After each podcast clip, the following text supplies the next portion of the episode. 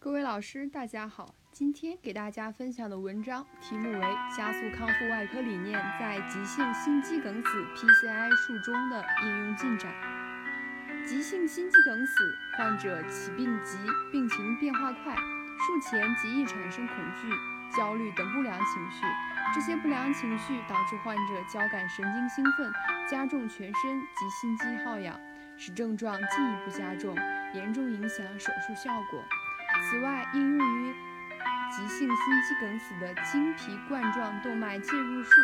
治疗及 PCI 无法改变动脉粥样硬化的病理变化，术后心血管不良事件再发风险高，因此 AMI 患者需要术前及术后全面的康复干预。加速康复外科理念通过围手术期的一系列优化处理措施，能够显著减少术中应激反应，降低再入院风险及死亡率。本文通过对国内外相关研究总结概括，综述 ERAS 在 AMI 患者 PCI 术前及术后早期的应用，